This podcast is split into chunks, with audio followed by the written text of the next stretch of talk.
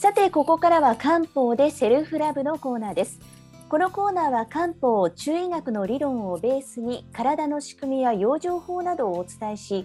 自分で心と体を整えながら自分らしく生きるをサポートしていくコーナーです。えー、このコーナーはですね漢方ベースの松田育美さんに担当いただきます。育美さんよろしくお願いします。はいよろしくお願いします。はい、はい、えー、今回のテーマは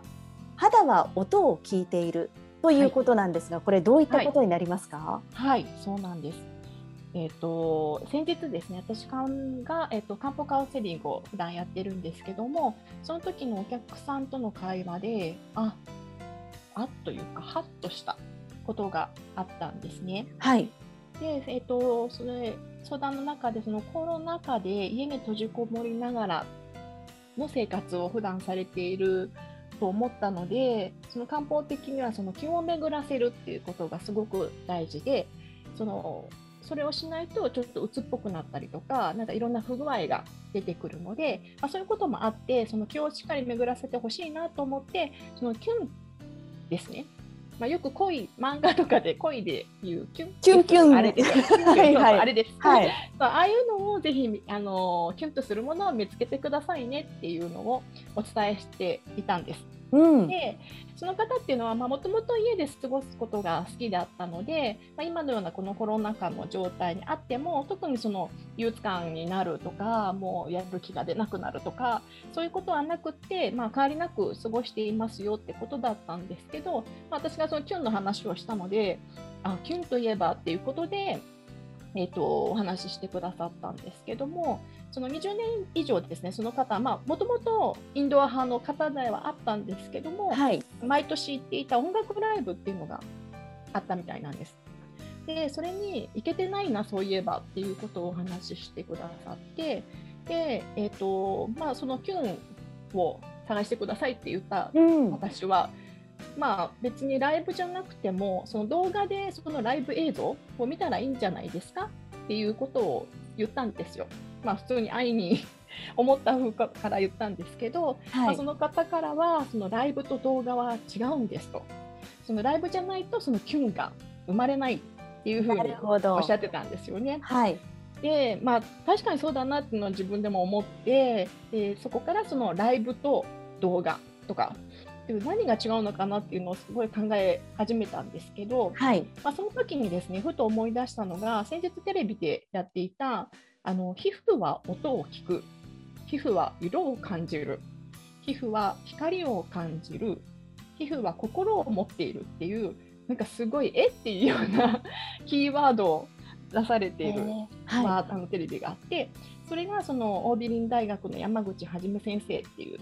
先生の、あの研究結果だったんです。はい、で、えーと人っていうのはその空気の振動を音として耳で捉える。そうでその人が耳から聞こえてくるのあ、えーと、人が耳から聞くことのできる空気振動っていうのがあるんですけど、うん、それより高い音っていうのが超音波。低い音を超低周音波嘘です。超低周波音と呼んでで、えーと、耳で聞くことのできないそういう過聴域外あの聞こえる域の外の周波数はを人はその皮膚で近くあの感じている。ん。ですっていう研究なんですね。はい、なので耳で聞いてた聞くだけではなくって耳がその感覚器として音を聞いてるんではなくだけではなくて耳では聞こえない音を皮膚で聞くっていうその音は耳だけじゃなくて皮膚でも聞くっていうようなそのちょっと私の中では衝撃的なことだったんです。でそれを思い出したんですよね。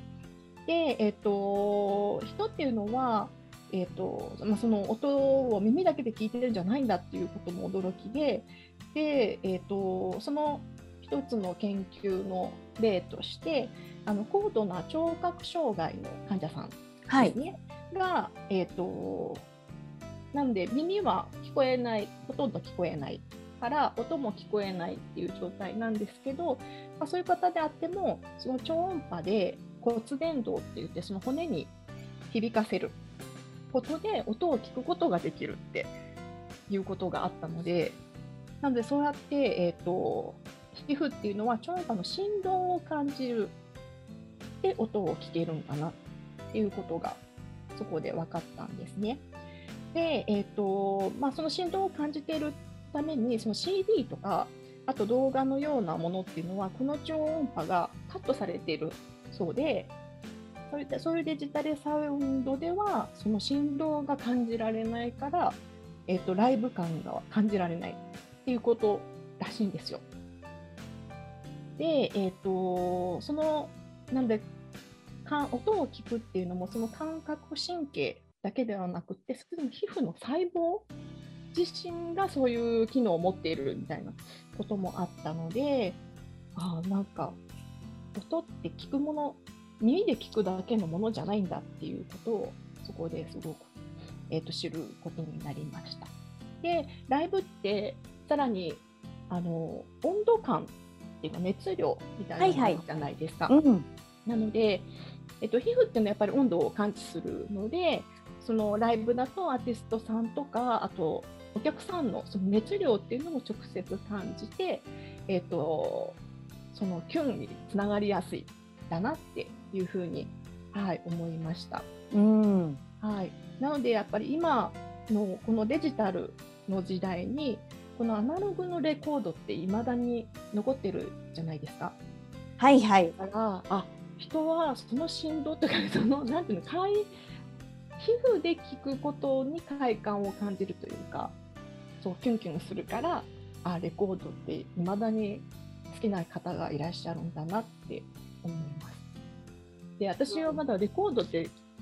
そんなに世代として聞くことがなかったので、はいはい、今あレコードってなんか素敵だなって、はい、思ってちょっと興味を持ち始めています。なんかレコードの張り飛びとかってあるじゃないですか。うん、ああはいはい。私ああいうのも好きで何回も何回も同じところぐるぐるぐる回っちゃう感覚とか、ありますよね。カチャカチャっていう感覚とか。あれはすごい好きですね。だから今ゆくみさんがおっしゃってたようにその耳、音楽とか声とかもそうですけど、耳で聞くものなんだけれども、肌かどうかは分かんないんだけど感じるものだって私は思ってますね。うん音系のものっていうのはね全的にね。確かに。だから本当 CD で聞くオーケストラとかもそうですけどとでも生で聞くともうなんか涙が出る時とかもあるじゃないですか。うんうん、あれってなんかすごいわーっていう見えないこういう見えないけども感じる波動みたいなものはすごいあるので、まあ、そういうところから来ているのかなっていうふうに、はい、思います。はい、はい、であと、まあ、皮膚ってそんな機能さっきのね耳音を聞けるんだっていうことに加えてですね、えっと、触られる触られるって変な言い方です。はい、られる こ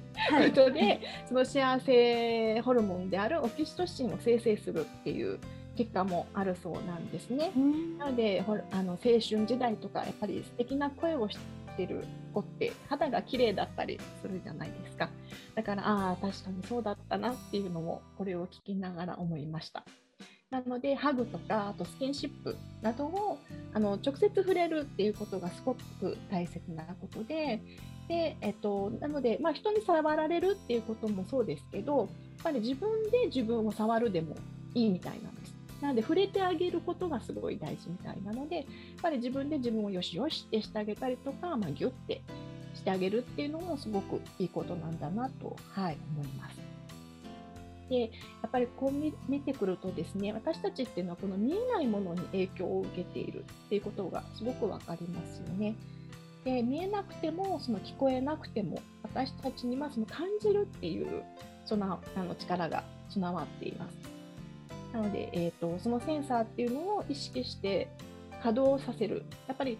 センサーってあるけれども意識して使おうとしないとやっぱりそれってあんまり反応しないのでちゃんと意識して稼働させるっていうことが大事でで今のちょっとね制限のかかっている生活スタイルの中でもやっぱりできることっていうか試してみることっていろいろあると思うのでそのご自身で心地がいいっていうことを見つけられて新たなキュンっていうのにもあのすぐ出会えるんじゃないかなというふうに、はい、思います。はいでえっとまあ、肌っていろんなその色を感じたり、えーと、光を感じたりっていうこともあるっていうことなんですごいあの肌の機能というか見えない知られてなかった機能がにちょっと感激しながらその、ね、ライブじゃないとキュンしないっていうことに関して、はいえーと、考えたことをお話しさせていただきました。でこうやっていろいろ考えている中でですね、えっと、ラジオっていうのもちょっと気になってですねでラジオとテレビってやっぱりなんか感じ方が違うんですよね。だからラジオの音ラジオで聞く方がなんとなく安心するというかいうところ心地よく感じるなって私は思うんですけどもでえっ、ー、と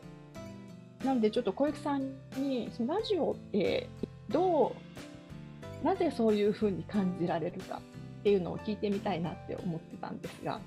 まずなんかその。ラジオとテレビの違いってこれ私の感覚ではあるんですけど、うんうん、テレビってなんか遠い感じがするんですよ。うんうんうん、スタジオの向こうとかはい、あの現場だけでこうエンターテインメントないしニュースないしをやってて、それを私たちは一ギャラリーとして別な場所で見ている感じ。でも、うんうん、ラジオっていうのはすぐそこで隣かなんかで誰かが喋ってるとか、はい、電話で喋ってるとかすぐ近くに誰かがいる。うん、で、えー、っとしかも見えないじゃないですかラジオの場合だと、はい、人が、うん、なので、勝手に想像するんですよね。あ確かに。おそらくこの人そういう人なんだろう、こういう人なんだろうって勝手にこの